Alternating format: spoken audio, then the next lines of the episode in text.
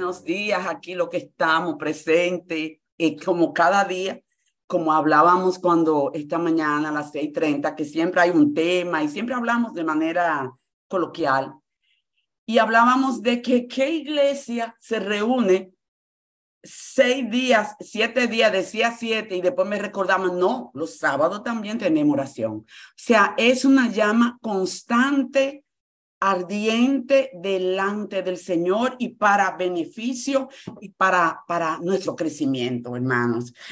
Eh, como la vida es un, eh, vivimos en una vida progresiva en el Señor, nunca está de más, nunca está de más. Y Dios nos da la oportunidad de estar cada día en su presencia con un mensaje renovado, porque ahora la tecnología no lo permite. Quizás si tuviéramos en otro lugar, muchos tienen sus iglesias físicas y qué bueno que van, pero Dios nos da la oportunidad de estar cada día aquí oyendo palabra fresca, palabra fresca, porque todos los días aquí viene un mensaje preparado que Dios lo envía con una, con una persona que ha decidido el Señor ponerle un mensaje para nosotros. Y eso es un gran privilegio, hermanos. Eso es un gran privilegio y hay que estar agradecido del Señor de esa oportunidad. Y este tema, porque este tema nace, como todo, de conversaciones que uno tiene, y nace, mucha gente coge una palabra, cogen un texto bíblico y hacen un mensaje, a veces también eh, de un texto, de, un, de una lectura específica. Pero este tema nace, eh, esto que nace es de algo que sucede en medio nuestro y hablábamos, eh, una hermana y yo, referente a qué pasa cuando a una persona es liberada de sus demonios o es liberada o viene a Cristo. ¿Cuál es el proceso a continuar? Después de esto. Y viene el Espíritu Santo en medio de la conversación que estamos hablando cotidiana, una conversación normal entre creyentes, que siempre terminamos hablando de las cosas que, que establece la palabra. Y le digo a esa hermana, bueno, vamos a decirte algo. A la gente se le ministra liberación, se ora por liberación de los demonios, se le ministra liberación, se ora por ellos, los demonios salen, pero ¿qué pasa después que los demonios salen? Después que los demonios salen, normalmente es alguien que ya está teniendo una relación con el Señor o ha venido a Cristo o está en el proceso. No siempre se da de esta manera porque no lo podemos encasillar a Dios en, en un comportamiento humano porque Dios no es humano y Él lo hace como Él quiere y como Él entiende. Si quiere liberar antes a alguien de, de venir porque necesita liberación para, para que el, el camino del Señor vaya abriendo. No sé, yo en ese punto teológico no quiero entrar. Pero sí en el punto que el Señor, ¿qué hacemos después que venimos a Cristo? Dice la palabra que si alguno está en Cristo, nueva criatura es. Las cosas viejas pasaron, he aquí todas una tan nueva. Eso es un versículo que lo usamos corrientemente y, y, todo el tiempo lo, lo decimos. Y entonces cuando una gente liberada viene con sus angustias, viene con sus dolores, viene con todo lo que traemos de atrás del pecado, y venimos a Cristo y estamos todos los días aquí o vamos a nuestra iglesia local y nos dan estudio bíblico para principiantes y vamos en el proceso de la santificación y del conocimiento, vamos viendo cómo va la palabra obrando en nosotros. La palabra establece y, y, dice Pablo, y voy a comenzar por lo que se deberá de ser terminado, que fue el título que le pusimos, nosotros tenemos la mente de Cristo. Pero ¿qué significa tener la mente de Cristo? ¿Cómo logramos nosotros a entender que tenemos la mente de Cristo? ¿Cómo logramos nosotros a pensar y actuar y a vivir conforme la mente de Cristo? Es un proceso.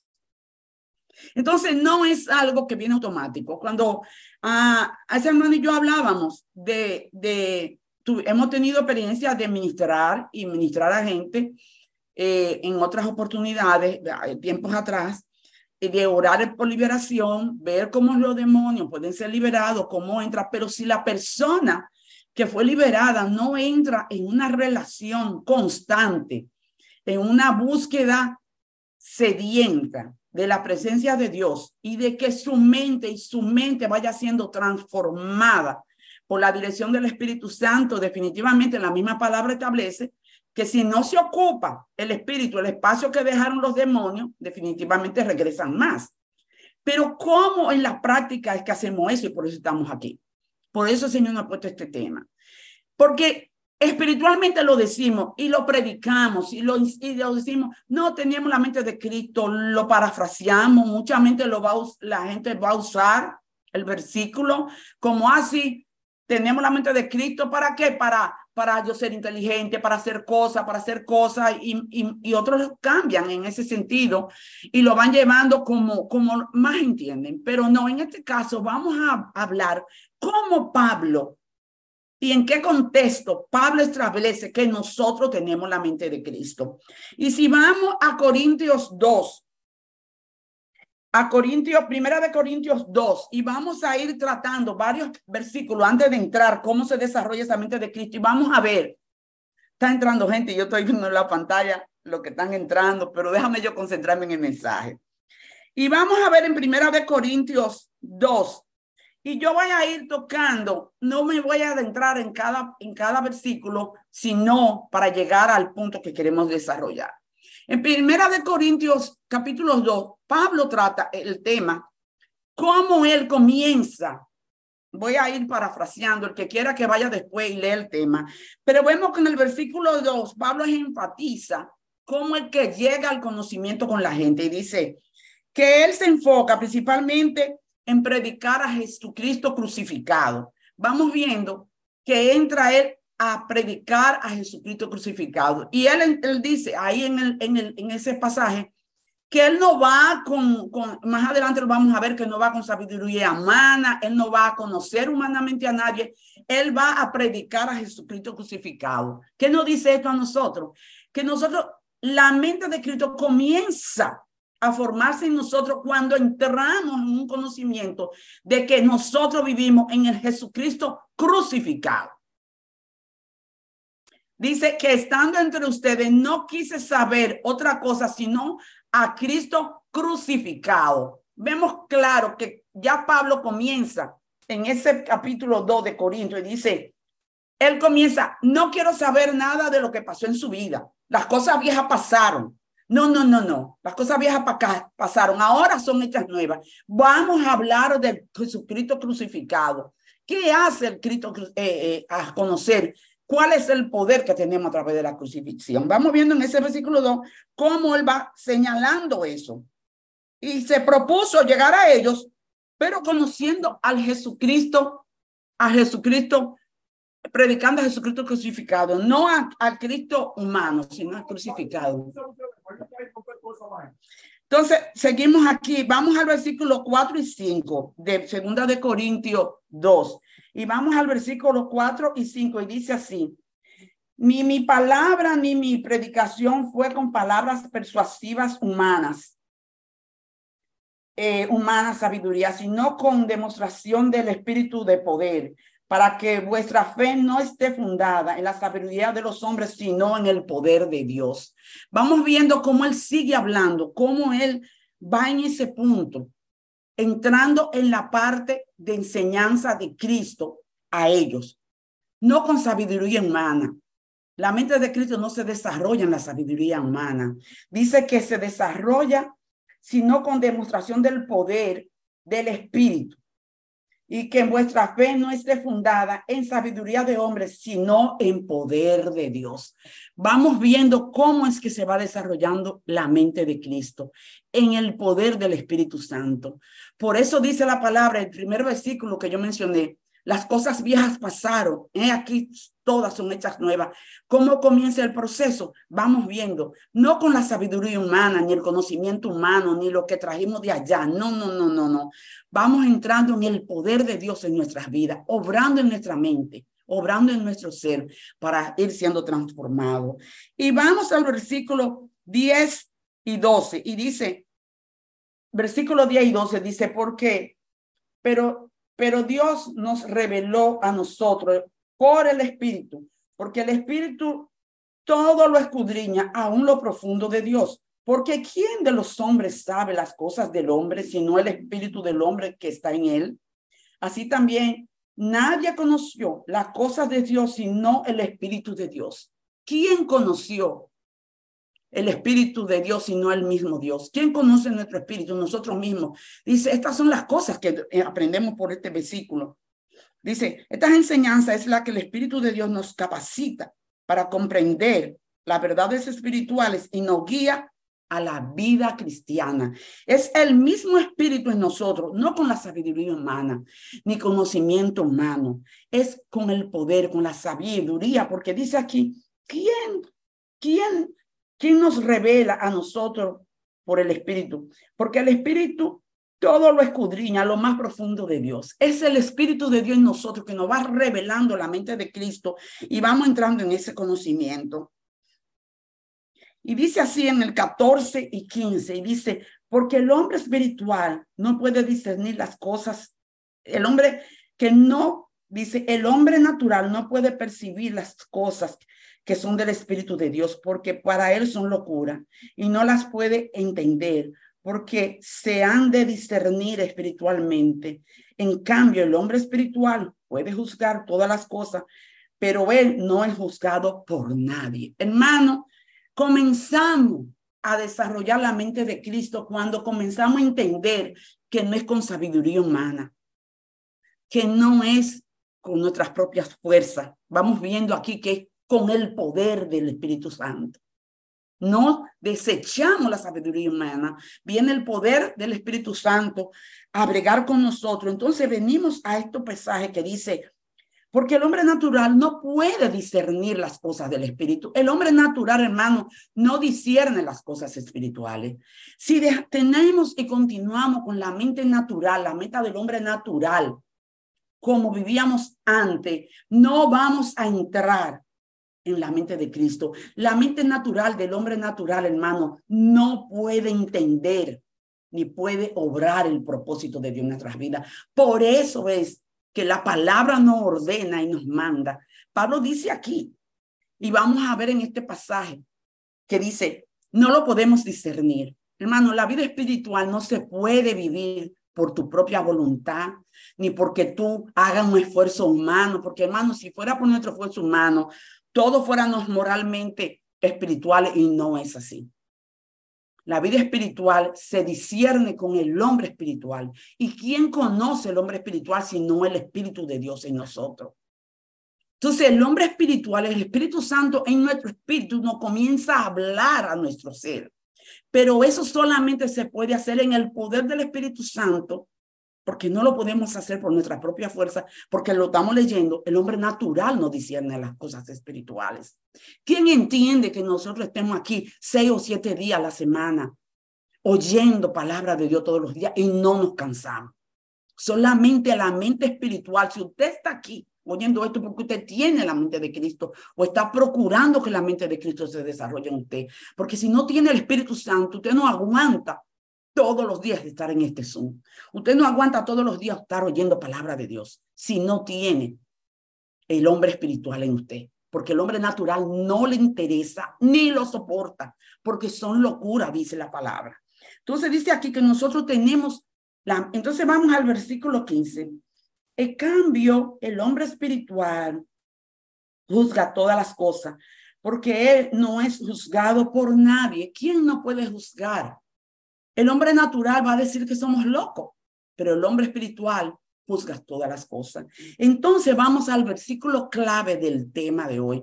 Vamos viendo cómo es que Cristo nos trae, cómo Pablo va señalando que nosotros, cómo él procura entrar y predicar el evangelio, no conociendo los detalles de la vida pasada. No, no, no, no, no.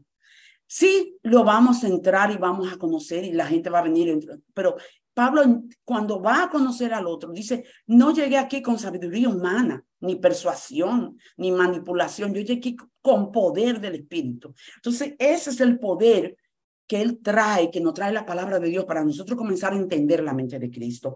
Porque Pablo dice, después dice el 15, eh, dice, en cambio el espiritual juzga todas las cosas, pero Él no es juzgado por nadie, porque ¿quién conoció la mente del Señor? ¿Quién la instruirá? Mas nosotros tenemos la mente de Cristo. ¿Quién va a instruir nuestra mente espiritual si no la mente del Espíritu? ¿Quién nos va a enseñar las cosas del Espíritu si no es el mismo Espíritu que nos lo va a enseñar? ¿Quién conoce la mente del Señor si no el mismo Espíritu Santo que mora en ti y en mí? Hermano, esto no es cualquier cosa ni la otra cosa. Nosotros, dice la palabra, como comenzamos en, este, en, este, en esto, tenemos la mente de Cristo, pero ¿estamos viviendo conforme a la mente de Cristo? Esa es mi pregunta en esta mañana. ¿Estamos desarrollando la mente de Cristo en nosotros? ¿Estamos alimentando nuestro ser para que la mente de Cristo se desarrolle y podamos vivir no conforme a la mente humana que va a estar luchando todos los días de la vida? para que ella florar y no salga la mente de Cristo. Y vamos a ver cómo cultivamos la mente de Cristo. Es un proceso.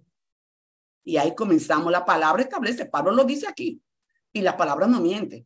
Nosotros tenemos la mente de Cristo, pero ¿se da esto de manera automática y milagrosa? Muchos quisiéramos que fuera milagroso. Muchos.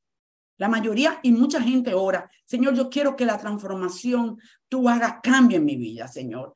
Cámbiame, Señor. Transfórmame, Señor. Oímos a diario esa oración. Rara vez decimos, Señor, ayúdame en el proceso del cambio. Ayúdame, Señor, a que la palabra de Dios yo la pueda poner en práctica. Señor, ayúdame a que yo pueda entender cómo opera tu mente en mí. Porque decir ayúdame, Señor, a desarrollar la mente de Cristo requiere de nosotros entrar en una responsabilidad de parte nuestra. Automáticamente, hermano, Dios puede obrar milagros, señales y prodigios. Puede hacer las cosas automáticas. Las puedes hacer porque eres soberano y actúa como quiere, cuando quiere y donde quiere. ¿Quiénes somos nosotros para decirle a Dios cómo actuar en mi vida? Pero Dios decidió, desde que Adán y Eva pecaron en el huerto del Edén, que podía haberle dicho o manipularlo si la manipulación tuviera dentro de su plan. No lo hagas y tú no lo vas a hacer porque yo te creé para que no lo haga de manera automática. Pero Dios no nos creó con esa manera. Dios nos creó a su imagen y semejanza, con una voluntad, hermano con un poder de decisión increíble, que ellos decidieron, decidieron ellos hacer lo que ellos entendieron. Y entonces vienen las consecuencias. Aún aquí nosotros, Pablo establece, no lo digo yo, Pablo establece aquí, aquí en la palabra que estoy diciendo. Nosotros tenemos la mente de Cristo, pero se da automático si en otros pasajes nos dice, podemos ministrar liberación. Y si tú no haces una cosa que el Señor te dice, vienen los demonios de nuevo, vienen los pensamientos y te batallan contra tu propia naturaleza. Entonces, aquí entramos en el punto. En el punto, ¿qué es lo que debo hacer? Debo hacer en el Señor para que la mente de Cristo se vaya desarrollando en mí. ¿Cuál es mi responsabilidad que debo asumir para que esa mente se vaya desarrollando, hermano? Dios la, Pablo la estableció. Quiere decir que Dios quiere, comenzando por ahí. Dios quiere que tú y yo tengamos la mente de Cristo, porque dice Pablo que la tenemos. O sea que es parte del proceso de la regeneración cuando viene con la salvación. Pero está en nosotros, en nosotros, ponernos de acuerdo con Dios. Ponernos de acuerdo con Dios, que se haga su voluntad en nosotros y no la nuestra como cuando oramos, Padre, que se haga tu voluntad y no la mía. Es, Señor, ayúdame a que la mente de Cristo se vaya desarrollando en mí. Y vamos a ver varias, varias, varios, varios, varios pasajes. ¿Cómo es que vamos nosotros a ir desarrollando la mente de Cristo? Tenemos nosotros que, que, que adoptar, dice, esta mentalidad similar a la de Cristo, la tenemos que, es una decisión adoptarla. Dice, conocer y entender los pensamientos de las enseñanzas de Jesús. ¿Cómo logramos esto? Meditando en su palabra, eso lo sabemos, lo decimos. Entonces vamos a bien, adoptar la mente de Cristo. Yo voy a traer varios pasajes, dice en Filipenses, En Filipenses 2.5 dice, haya pues en vosotros este sentir que hubo también en Cristo. Esta exaltación que haya en nosotros, este sentir que hubo también en Cristo, nos exhorta a tener la misma actitud que hubo también en Cristo de humildad. Para que nosotros comenzamos a entender la mente de Cristo, tenemos que tener la actitud, dice, haya vosotros este sentir que hubo también en Cristo, que siendo igual a Dios como cosa que aferrarse, se humilló hasta lo sumo y se hizo hombre. Dice este pasaje para que lo quiera leer completo. Él se humilló hasta lo sumo. O sea que hay una característica básica para que la mente de Cristo se comience a desarrollar en nosotros y es humillarnos en la poderosa mano de Dios conscientemente. Buscar la palabra. Y, y leemos en Romanos 12, 1 y 2 que esto no se puede divorciar, déjame buscarlo aquí.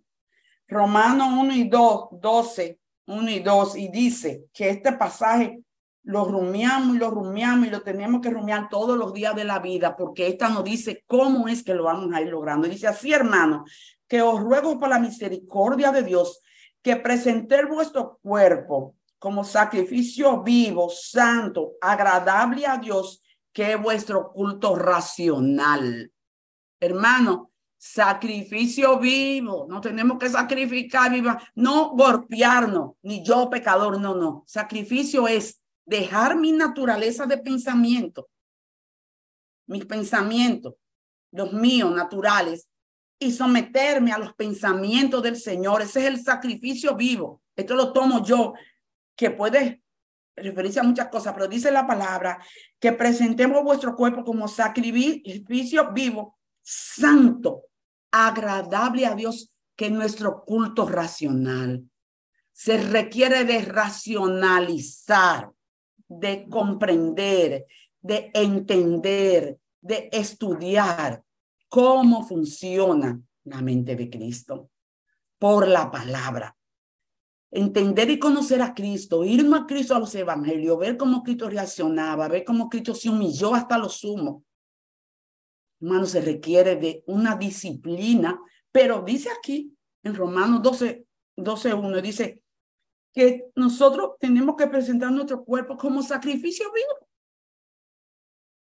santo, agradable a Dios, culto racional. No estamos hablando aquí de cosas que van a ser, no, no, tú tienes que pensarlo, tienes que poner la mente a funcionar, a aprender cómo es que vamos a desarrollar la mente de Cristo. Hermano, la palabra de Dios es un libro.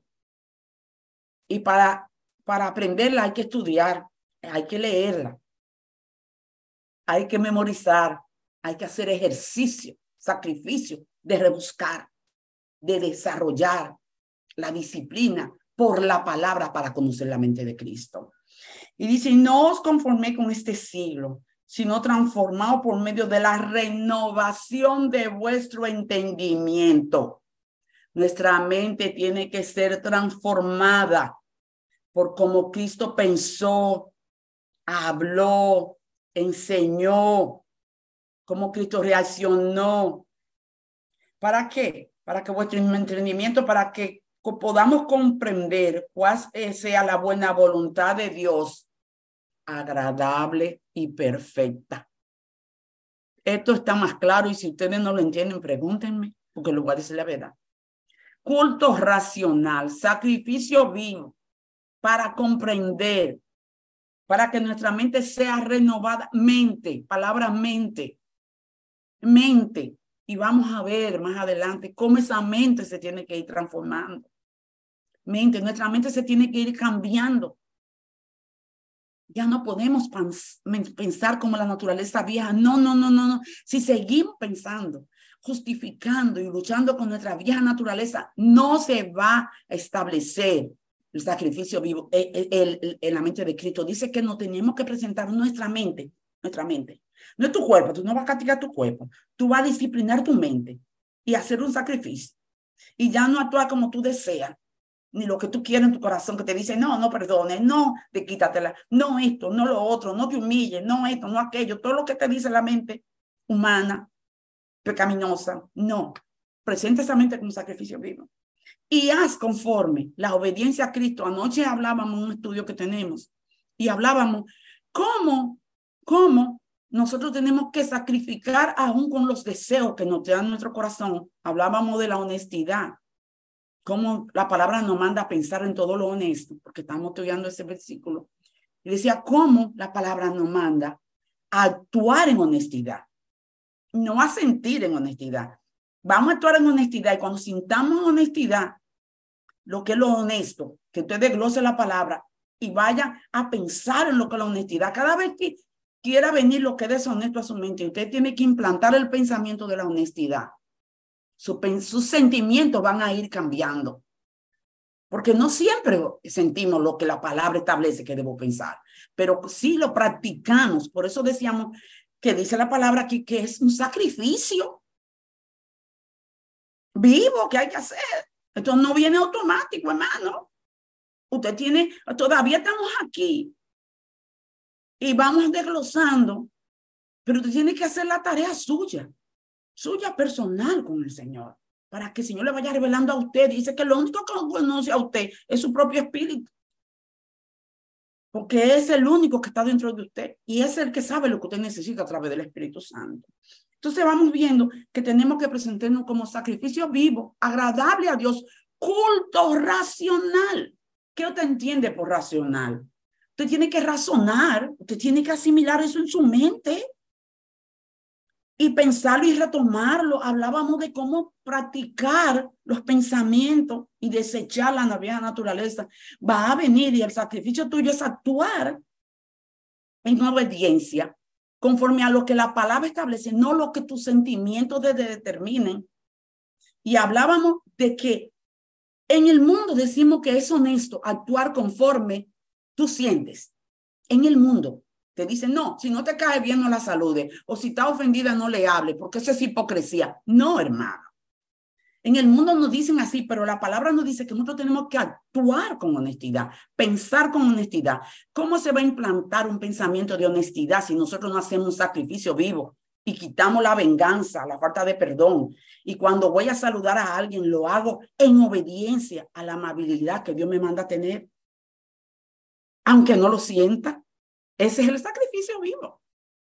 Y no es hipocresía. Cuando actuamos en obediencia a lo que la, la, palabra establece, lleva tiempo establecer el sentimiento. Entonces, no es hipocresía, aunque usted lo sienta, aunque yo le caiga mal o, o le caiga un hermano mal, aunque usted lo sienta, la palabra lo manda a amar y a perdonar, nos manda. Entonces, aunque no lo siente, yo no tengo que sentir amar a Regina que me está diciendo amén. Yo la amo, sí, ya he aprendido a amarla, he aprendido, porque hay un sentimiento que tú aprendes, pero hay otro que te ordena el Señor. Y entonces, amarla por arriba de. Entonces, hay un sentimiento que aunque el sentimiento te diga lo contrario, que no te gusta como yo hablo, que no me gusta como, no me gusta como ella habla muchísimo y me interrumpe, no te gusta, pero vamos a amarnos, dice la palabra, aunque no te guste área de, de la vida del otro, tienes que amarlo. Entonces, ahí viene el sacrificio. Vivo, agradable a Dios, culto racional. Tenemos que ser racionales, hermanos. Tenemos que aprender a pensar para vivir. Nosotros no estamos los creyentes llamados a vivir por emoción, estamos llamados a vivir por pensamientos que Dios quiere que establezcamos. Y ya son las, Son las 8.54 y yo no, por, la mitad del mensaje. ¿Por qué? Porque el palabra de Dios establece qué es lo que debemos pensar. Entonces, si tenemos la mente de Cristo, debemos pensar como Cristo pensó, no como mis sentimientos, mis emociones, mi naturaleza caída me dice. No, hermano. Es como Cristo. Sacrificio vivo, agradable a Dios, culto racional. Y yo no quiero, estoy estoy cosa, pero no quiero dejar de pensar. Y la palabra dice, yo tengo otro versículo aquí, porque me voy a quedar por la mitad del mensaje, como ustedes entienden cómo soy yo. Y dice aquí que nosotros tenemos que llevar el yugo, dice, llevar mi yugo sobre vosotros y aprender de mí, que soy manso y humilde de corazón. Es el yugo, ese es el sacrificio para desarrollar la mente de Cristo en nosotros, llevar el yugo de Cristo y renovaos por el espíritu de vuestra mente y vestido del nuevo hombre creado según Dios en la justicia y santidad de la verdad. Nos insta a renovar nuestra mente, a adoptar la nueva identidad de Cristo, viviendo según la justicia y la verdad. Dice la palabra en Colosenses 3:2. Pensar las cosas de arriba, no las que están en la tierra. Esta es una exhortación a dirigir nuestro pensamiento y enfoque hacia las cosas eternas espirituales en lugar de las terrenales. Entonces, tener la mente de Cristo, que la tenemos, hermano, que la tenemos, no es que no la, no, es que no la tenemos. La, la palabra dice, porque muchas veces le pedimos a Dios lo que ya no ha entregado.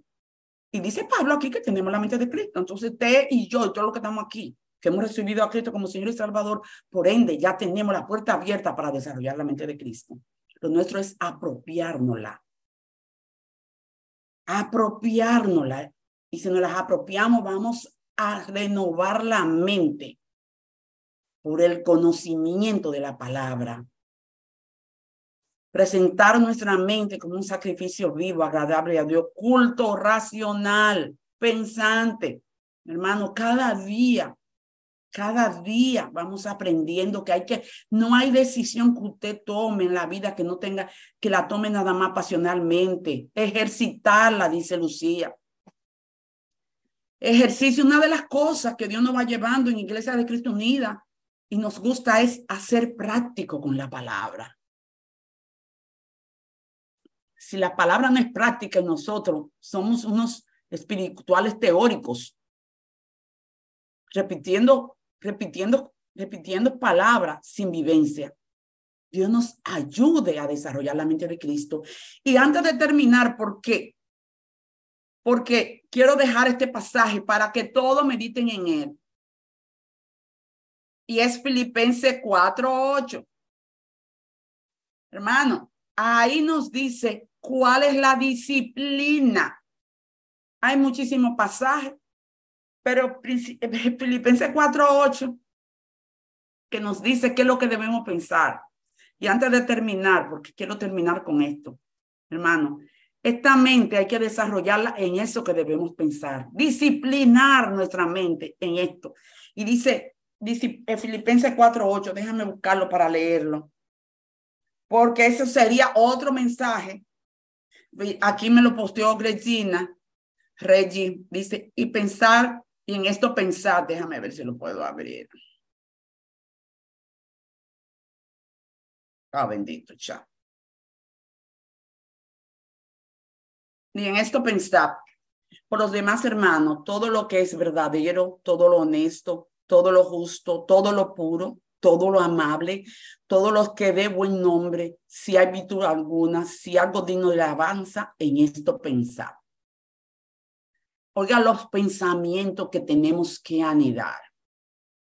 Es lo verdadero, es lo honesto, es lo justo, es lo puro, todo lo amable, todo de buen nombre, si hay virtud alguna, si algo digno de alabanza en esto pensar. Hermano, si queremos desarrollar la mente de Cristo, esto es otro tema, esta es otra predicación, pero tenemos que entender que tenemos que hacer nuestra parte y comenzar a describir este pasaje bíblico que Pablo establece en lo que nuestra mente tiene que ocuparse para crecer en la mente de Cristo.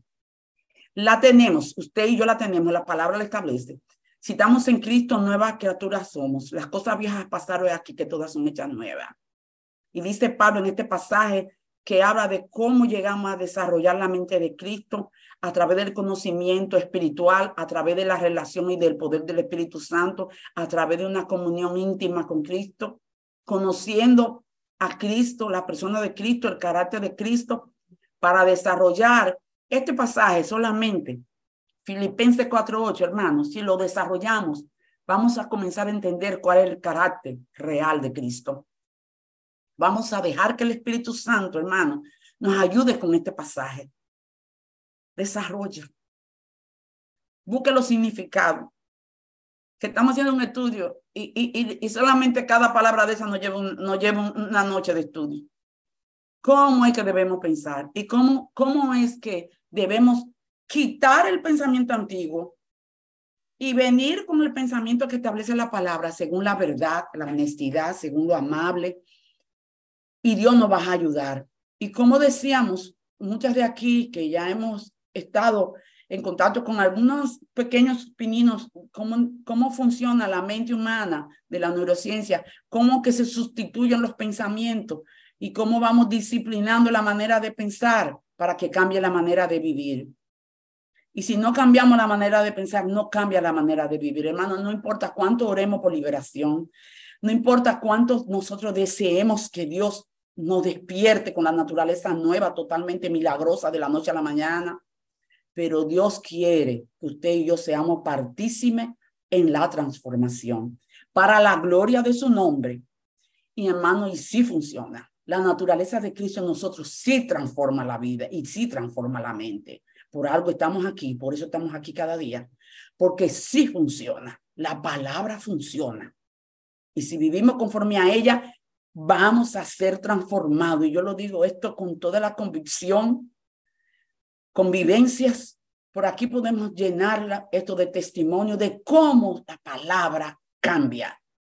Pero no es, hermano, milagrosamente esperando que Dios, me siento y me despierto transformada.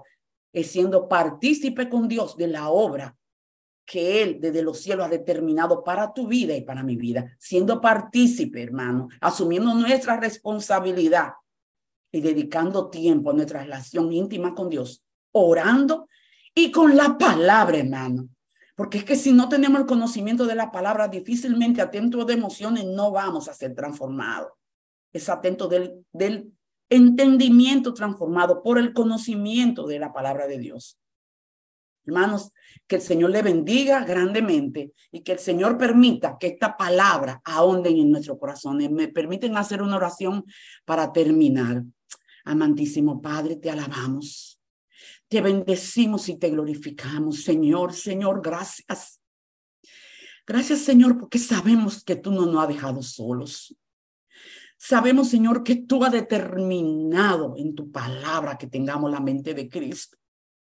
Sabemos, Señor, que si, oh Señor, tú hacemos lo que tú ordenas en tu palabra y te obedecemos, Señor, seremos transformados. Nadie se quedará con la naturaleza vieja. Tú no quieres que nadie añore su naturaleza vieja antes de Cristo, sino que seamos transformados por el conocimiento de la verdad. Padre, ayúdanos. Padre, ayúdanos en el nombre de Jesús a desarrollar el carácter de Cristo y que este pensamiento que Pablo establece, que nosotros tenemos la mente de Cristo, sea real en nuestras vidas. Tú no das la mano, tú no das las herramientas, no has entregado tu palabra, no entregas cada día, Señor, predicaciones, no entrega enseñanza, tenemos maestro, pero hay algo que tiene que ser en nosotros y es la actitud.